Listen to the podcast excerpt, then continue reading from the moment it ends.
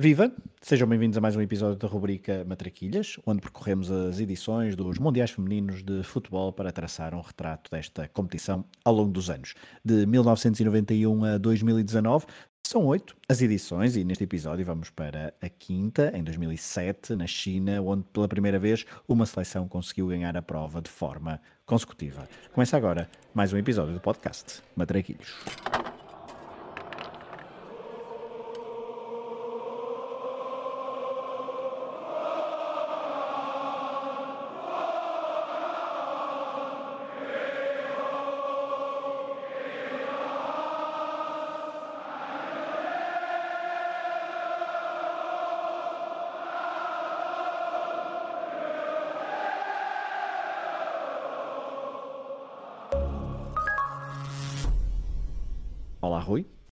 Olá, Fragoso. Pois muito bem, este estive aqui a analisar e parece-me que é um Mundial cheio de. recheado assim de recordes, de feitos uh, mais ou menos incríveis. No final do episódio falaremos, aliás, acho eu, do mais impressionante, uh, mas isso deixaremos para, para o final. Mas mesmo assim foi então um torneio onde, olhando para os resultados finais, eh, não vemos grandes surpresas, com as quatro primeiras classificadas a serem já uma espécie de crónicas, uh, seleções nestas posições, mas vemos, por exemplo, algo curioso: dos oito jogos da fase a eliminar, só dois tiveram golos de ambas as seleções, e um deles é até o jogo de atribuição do terceiro e quarto lugares. É algo significativo, diria, para além do facto de ser um torneio sem prolongamentos e penaltis uh, nesta fase. Um, 2007, diste alguma coisa o torneio? Também nada. Uh, e estavas a falar disso, se não fosse a parte dos prolongamentos e penaltis, era quase um Itália 90. De, ah, de, exato, de 1900 e... De, do Mundial masculino, dizes. Exatamente, sim, sim, sim. Pois, porque... Jogos com tem... poucos gols, muitas as equipas a marcar. Sim, sim, sim, sim. É, é, mesmo significativo o facto de, acho eu, de muitas equipas não marcarem golos em, um, na, nos jogos da, da, da fase eliminar. Uh, e acho que isso tirou um pouco da, da emoção de, deste Mundial. Eu, por acaso, lembro-me, e ao, lembro-me, melhor, ao recordar estes jogos e ao preparar este episódio, um, lembro-me de facto do, deste Brasil. Este Brasil era, era, era entusiasmante, era, era diferente. Lembro-me de um certo entusiasmo, principalmente ancorado em Marta. Uh, falaremos disso um pouco mais à frente, mas lembro-me perfeitamente que foi uma oportunidade perdida pelo Brasil. Uh, Brasil que nunca foi campeão do mundo de futebol, um, nunca foi campeão do mundo em, mundiais femininos de futebol. E, um, e este aqui teve, teve perto, uh, era uma seleção de facto entusiasmante, jogava, jogava muito a bola, era diferente, uh, das outras e incorporava um pouco também o espírito daquilo que nós, quando éramos, quando éramos music, muita gente, ainda, ainda hoje, se bem que em 2023, mesmo no futebol masculino, está um pouco esbatido, que é um, o ADN Brasil. E, e sim, lembro-me um pouco desta, desta seleção brasileira. Acho que agora estás a dizer isso uh, e, e, pensando, quando este, este Mundial foi em setembro de 2007, Pensando onde é que eu estava nessa altura, eh, de facto tenho algumas memórias, sobretudo de um gol da Marta, que não sei se foi logo na primeira jornada frente à Nova Zelândia, mas sim, este, este Mundial foi muito marcado pela, pela Marta e pelos gols da Marta e por, pelo que o Brasil fazia neste Mundial. Ela faz um golo, acho que vamos falar disso daqui a pouco. Ela faz um golo à, à China, é um golo incrível, um dos melhores golos de sempre em Mundiais. Mas, eh, mas vamos então ao torneio de 2007 continuou a ter 16 equipas, divididas em quatro grupos. Portanto, estamos a falar do mesmo formato dos mundiais anteriores. Nenhuma seleção se estreou uh, em mundiais nesta, nesta prova de 2007.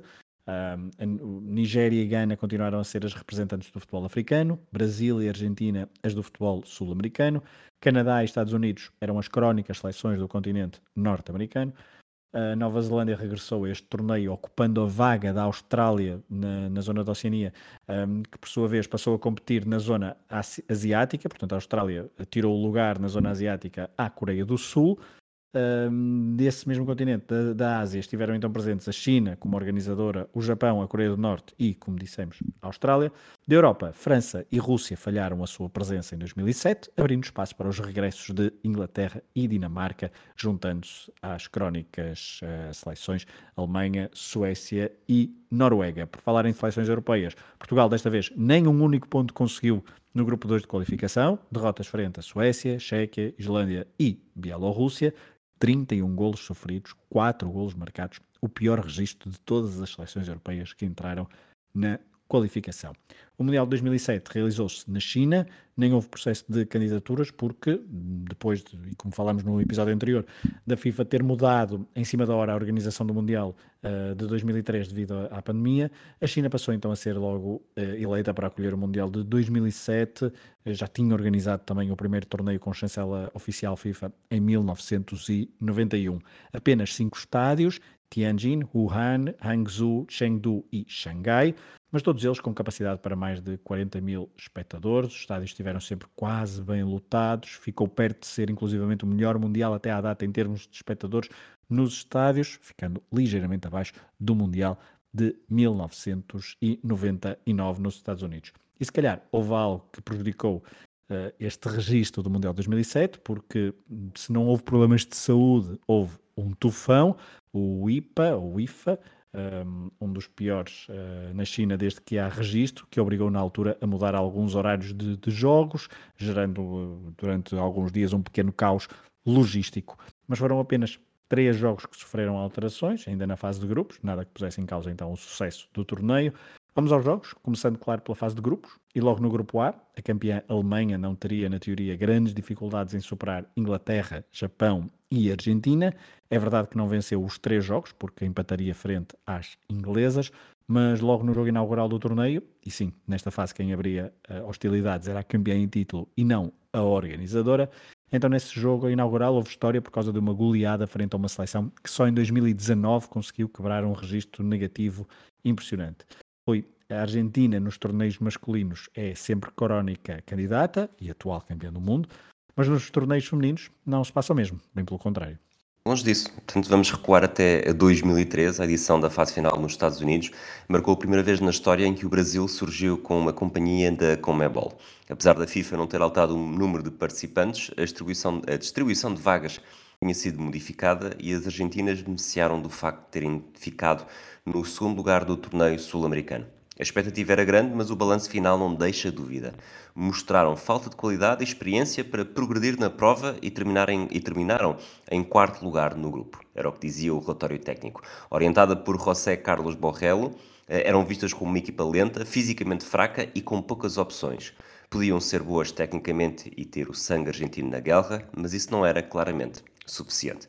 As possibilidades de recrutamento também não eram grandes e das 20 jogadoras convocadas, 8 chegaram do, aos Estados Unidos sem clube. De resto, havia 7 do Boca Juniors, duas do River Plate, uma do Gimnasia e Esgrima, uma do Banfield e uma do Independiente. Na altura, ainda em 2003, num grupo com Japão, Canadá e Alemanha, os resultados não chegaram a estar sequer em dúvida. Na estreia, com o Japão, sofreram um gol logo aos 13 minutos e o terminaram todo o azar que viriam a ter em fases finais.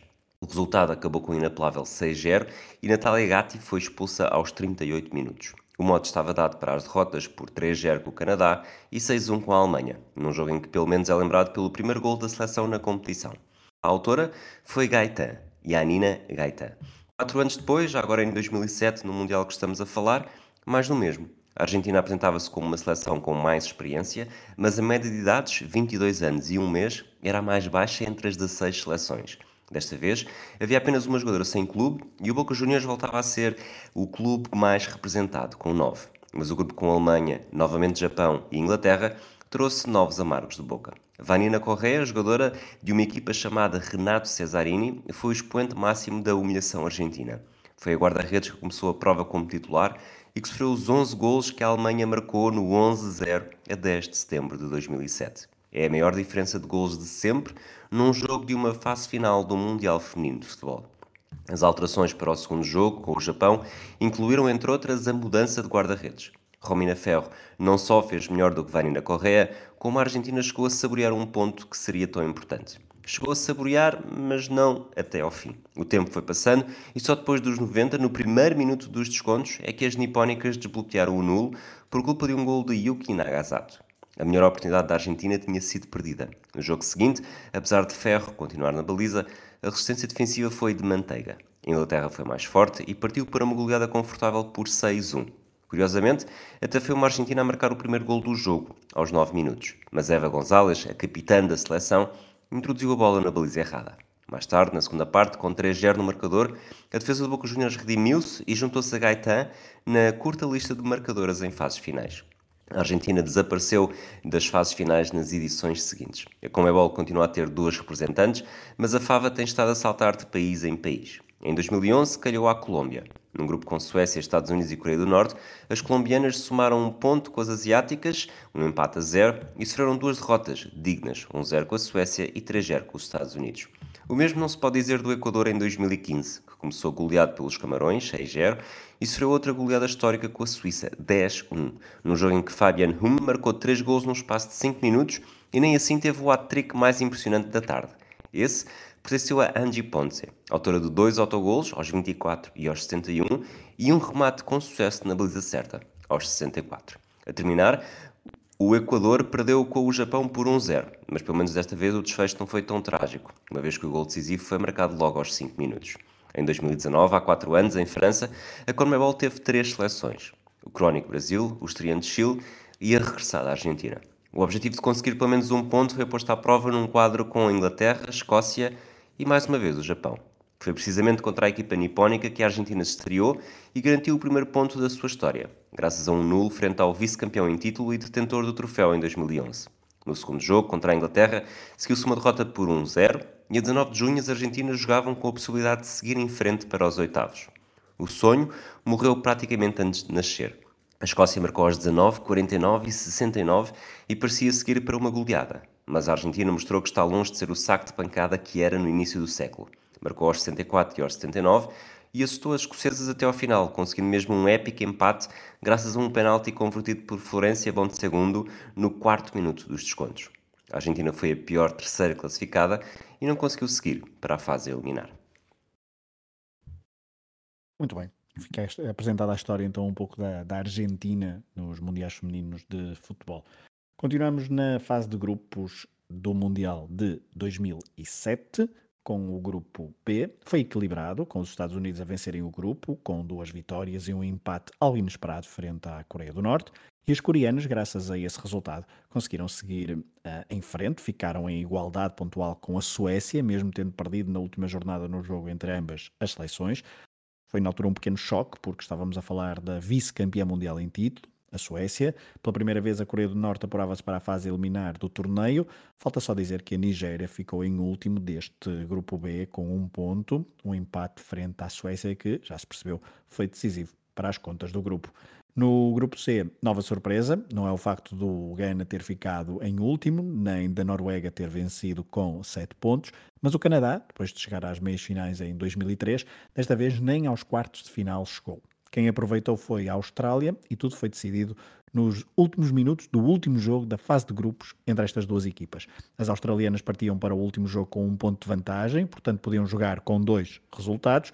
As canadianas precisavam de vencer e foi mesmo isso que tentaram fazer desde o início do jogo, com um golo no primeiro minuto por Melissa Tancredi.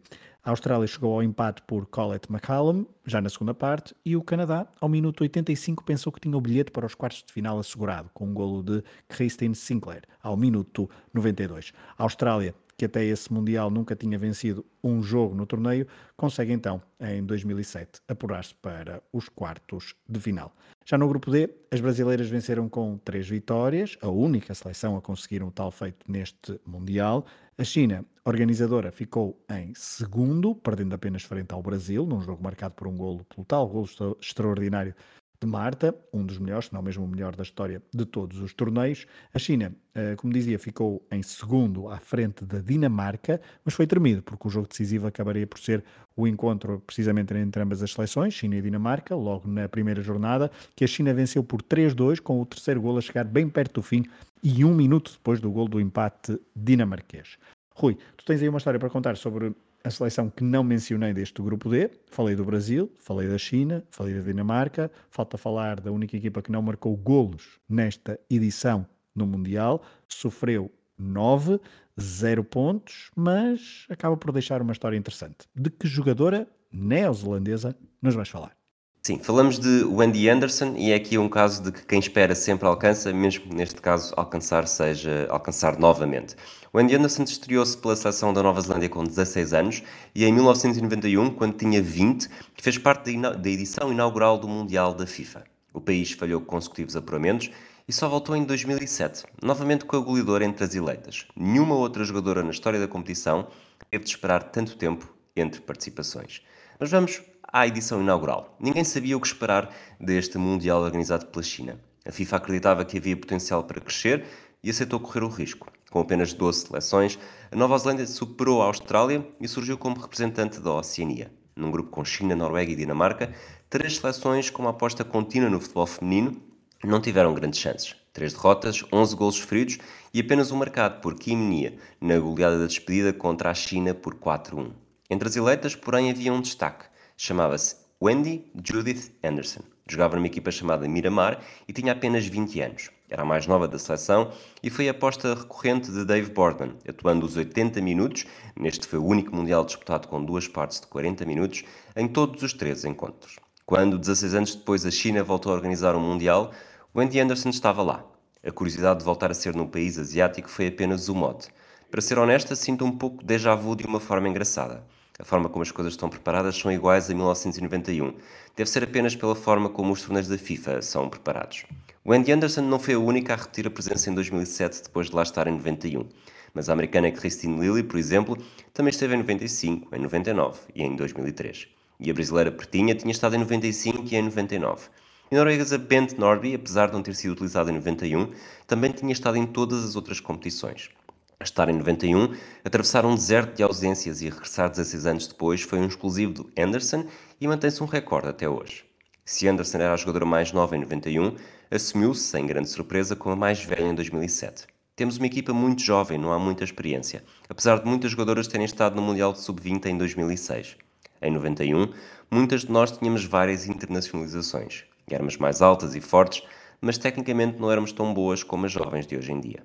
Os resultados voltaram a ser desanimadores. Num grupo com o Brasil, China e Dinamarca, a Nova Zelândia somou três derrotas, sofreu nove golos e ficou em branco. Desta vez, porém, o Andy Anderson não jogou a totalidade dos minutos.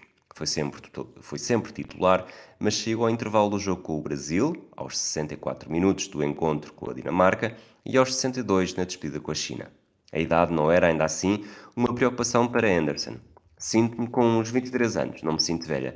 Sou talvez uma das mais imaturas da equipa e a primeira a rir-me quando é caso disso. Por isso acho que a diferença geracional não é assim tão grande. E o corpo está a envelhecer bem. Os Jogos Olímpicos estão à espreita e nunca se sabe o que nos espera.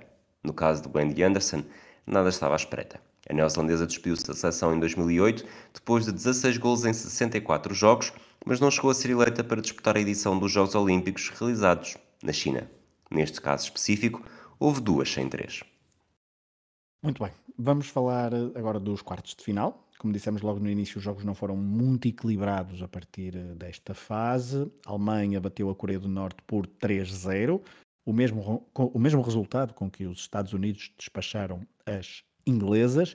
A China voltou a falhar o apuramento para a meia-final, tal como no torneio que organizou em 1991. Na altura perdeu com a Suécia, agora em 2007 foi com a Noruega e pelo mesmo resultado, 1-0. O jogo mais equilibrado e emocionante talvez tenha sido o Brasil-Austrália.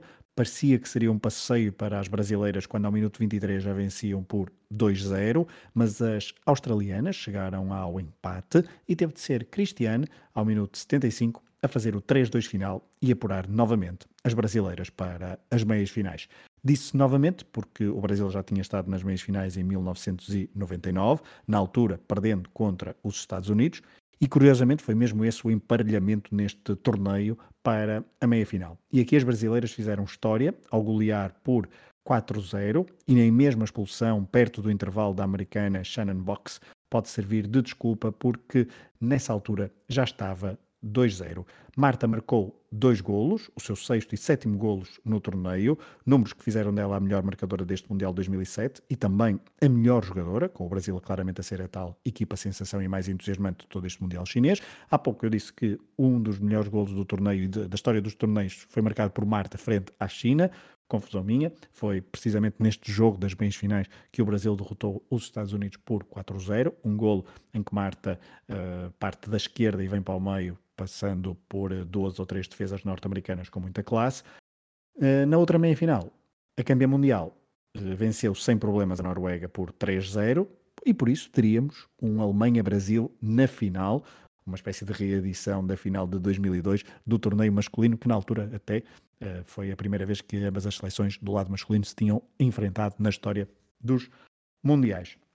Mas antes de irmos à final, temos de falar do jogo de atribuição de terceiro e quarto lugares. Noruega e Estados Unidos jogaram pela honra, com as americanas a vencerem por 4-1, com três golos nos primeiros 15 minutos da segunda parte que arrumaram as contas do jogo. Uma partida que ficou marcada por um registro histórico, não é assim, Rui?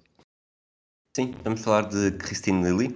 Eh, quando os Estados Unidos derrotaram a Noruega neste jogo de atribuição do terceiro lugar, chegaram à marca de 30 jogos em fases finais. Christine Lilly, capitã, substituída aos 89 minutos, fez também o seu trigésimo encontro no Mundial. Durante 16 anos, Lilly foi sempre sinónimo dos Estados Unidos. Os números absolutos são impressionantes. Foi campeã mundial em 91 e em 99, disputou cinco fases finais e recheou um currículo que intimida.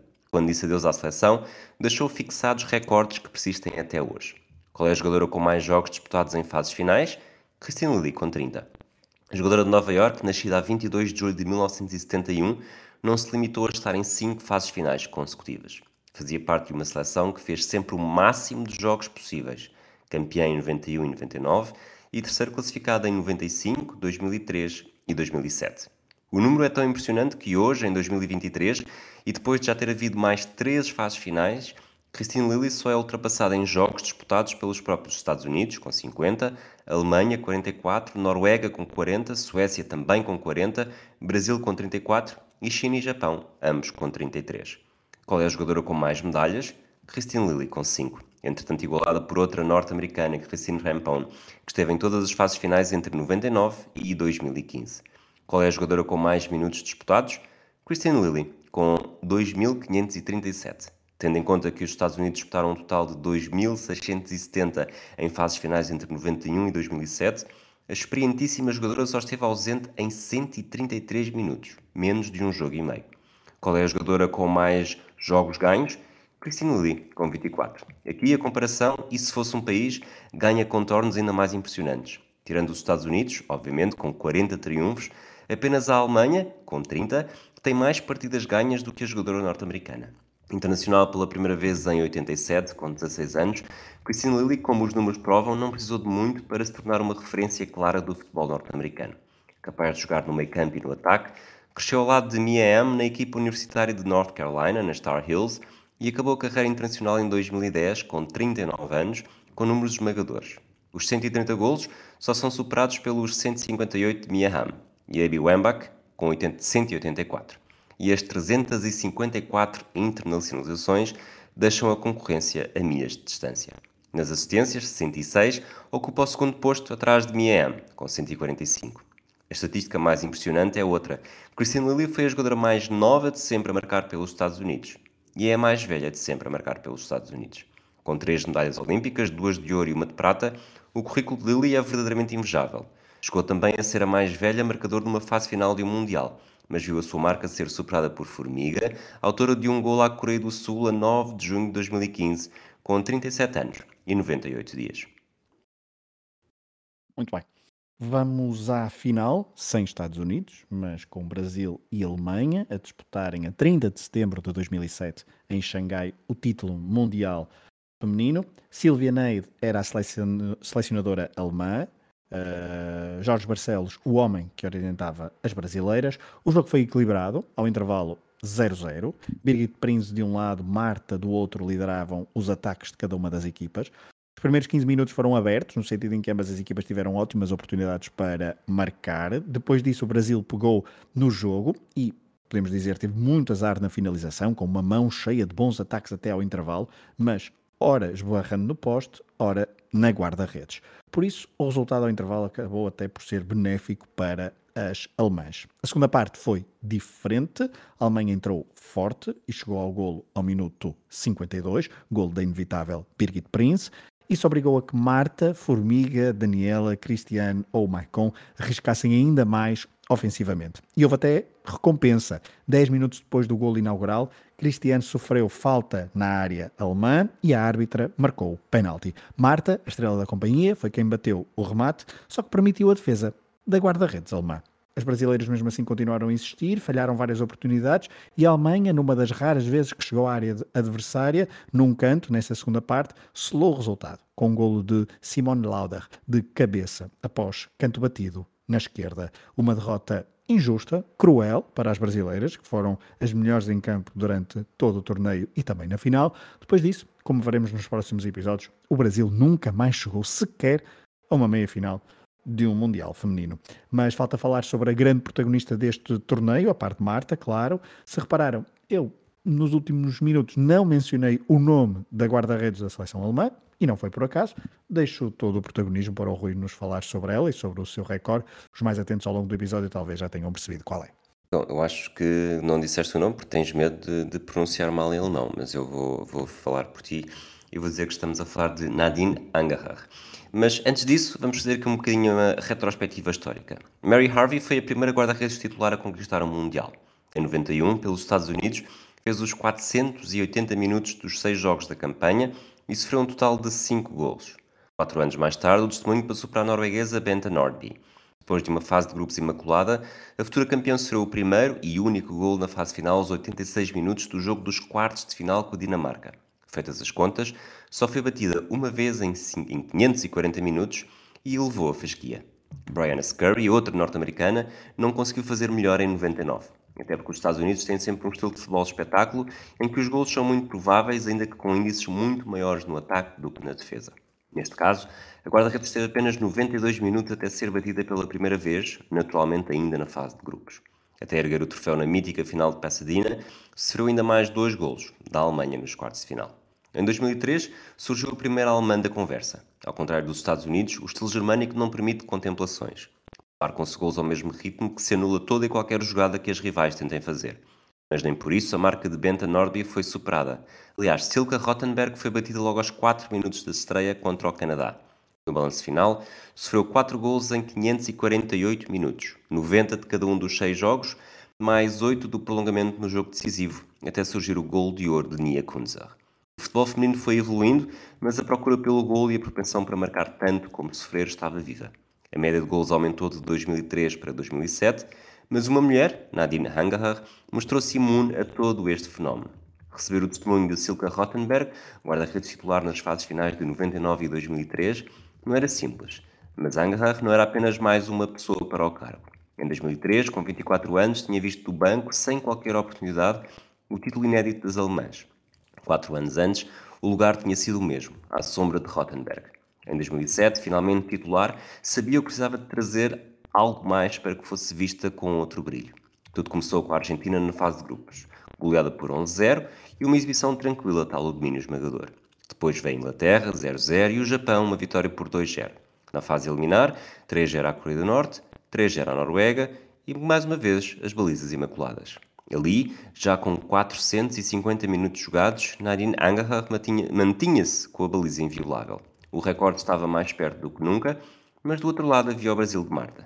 Nadine recorda que foi um jogo muito emocionante. A Alemanha estava a vencer desde os 52 minutos com um gol de Prince e depois Brezonik carregou uma adversária em falta. Penalti. Aos 64 minutos, Marta, vista como uma das melhores jogadoras do mundo, foi chamada a bater. O jogo estava num momento de viragem. Lembro-me de que os ânimos estavam ao rubro, mas eu sentia-me muito calma. Como guarda-redes, tinha tudo a ganhar num penalti. Sabia que a pressão estava do lado de Marta. O remate da brasileira foi denunciado e apenas ligeiramente para o lado direito de Angaha, que defendeu sem grande dificuldade. Tinha os olhos todos em mim e tinha muito para dar à equipa. É um momento que vou recordar para sempre na minha vida. O ponto de viragem falado por Nadine Angerer não chegou a ser. A Alemanha dilatou a vantagem aos 86 minutos por Simone Lauder e chegou ao final da prova sem sofrer qualquer golo. Sem surpresa, Nadine foi eleita uma das melhores guarda-redes da prova ao lado de Benta Nordby. Essa mesmo, a norueguesa de 95, agora com 33 anos. Ser campeã sem sofrer golos depois de 540 minutos jogados era inédito, mas Nadine Angerer foi ainda mais longe na edição seguinte. Em 2011, na prova 2 minutos ao registro. A altura em que Sinclair fez o gol do Canadá na derrota por 2-1. Hoje, os 622 minutos sem sofrer golos continuam a ser recorde em fases finais do Mundial, edições masculinas incluídas. É um recorde impressionante. E estamos a chegar ao final do episódio. E não sei, eh, não, não, tinha, não tinha a mínima ideia antes de, antes de, de pegar nesta, nesta história que havia uma, uma, uma guarda-redes e uma seleção que tinha conseguido fazer então este, este percurso imaculado, mas de facto, tal como dissemos no início, lembro lembrava do penalti do, da Marta, mas não, também não me lembrava muito bem do penalti falhado na, na final. Uh, mas no próximo torneio, que é em 2011, do qual falaremos no próximo episódio, disputado precisamente na Alemanha, desse torneio lembro-me bem, porque é vencido pelo Japão, mas não sei porquê, talvez por causa da diferença horária, obviamente, uh, e também por. Lembro-me que foi um, com muito impacto no, no, nos estádios alemã, alemãos, ai, alemãos, alemães, um, e um, com muita gente, eu acho que deu na, na Eurosport na altura ainda, um, não sei se tens, já, se tens essa ideia, mas lembro que teve lá. acho que já este de 2007 deu. Pois é, é bem provável, mas eu este em 2007, ainda por cima nesta final, nas fases final de setembro de 2007, correspondeu com a minha mudança para, para Lisboa e não, não tinha hum, as condições logísticas para, para ver Eurosport na altura. Um, mas em 2011 já me lembro de, de, estar também em Lisboa, mas a ver os jogos. Já com as condições logísticas reunidas. Exatamente, exatamente. Pois muito bem. Uh, fechamos então Matraquilhas número 5, Mundial de 2003. Uh, 2003, 2007. 2003 uh, foi, foi, o que fizemos a semana passada. Um, 2007, então, um, está fechado. A Alemanha conseguiu ser bicampeã mundial. A Alemanha, para quem, isto também não é fazer spoiler, nunca mais viria a ser uh, campeã mundial, uh, de, uh, mundial feminina de futebol. tem estes dois títulos, mas o que a Alemanha fez aqui entre 2003 e 2007, ou seja, ganhar dois campeonatos consecutivos, Sim, nas próximas edições falaremos de uma seleção que vai conseguir fazer isso mesmo. Mas no próximo Mundial, Mundial então da Alemanha, teremos um vencedor inédito. Fica, ficamos assim, fechamos assim então com estas notas sobre, o, sobre a história dos Mundiais Femininos. Na rubrica Matraquilhas voltaremos então para falar dentro de alguns dias sobre o Mundial de 2011. Um abraço a todos. Um abraço.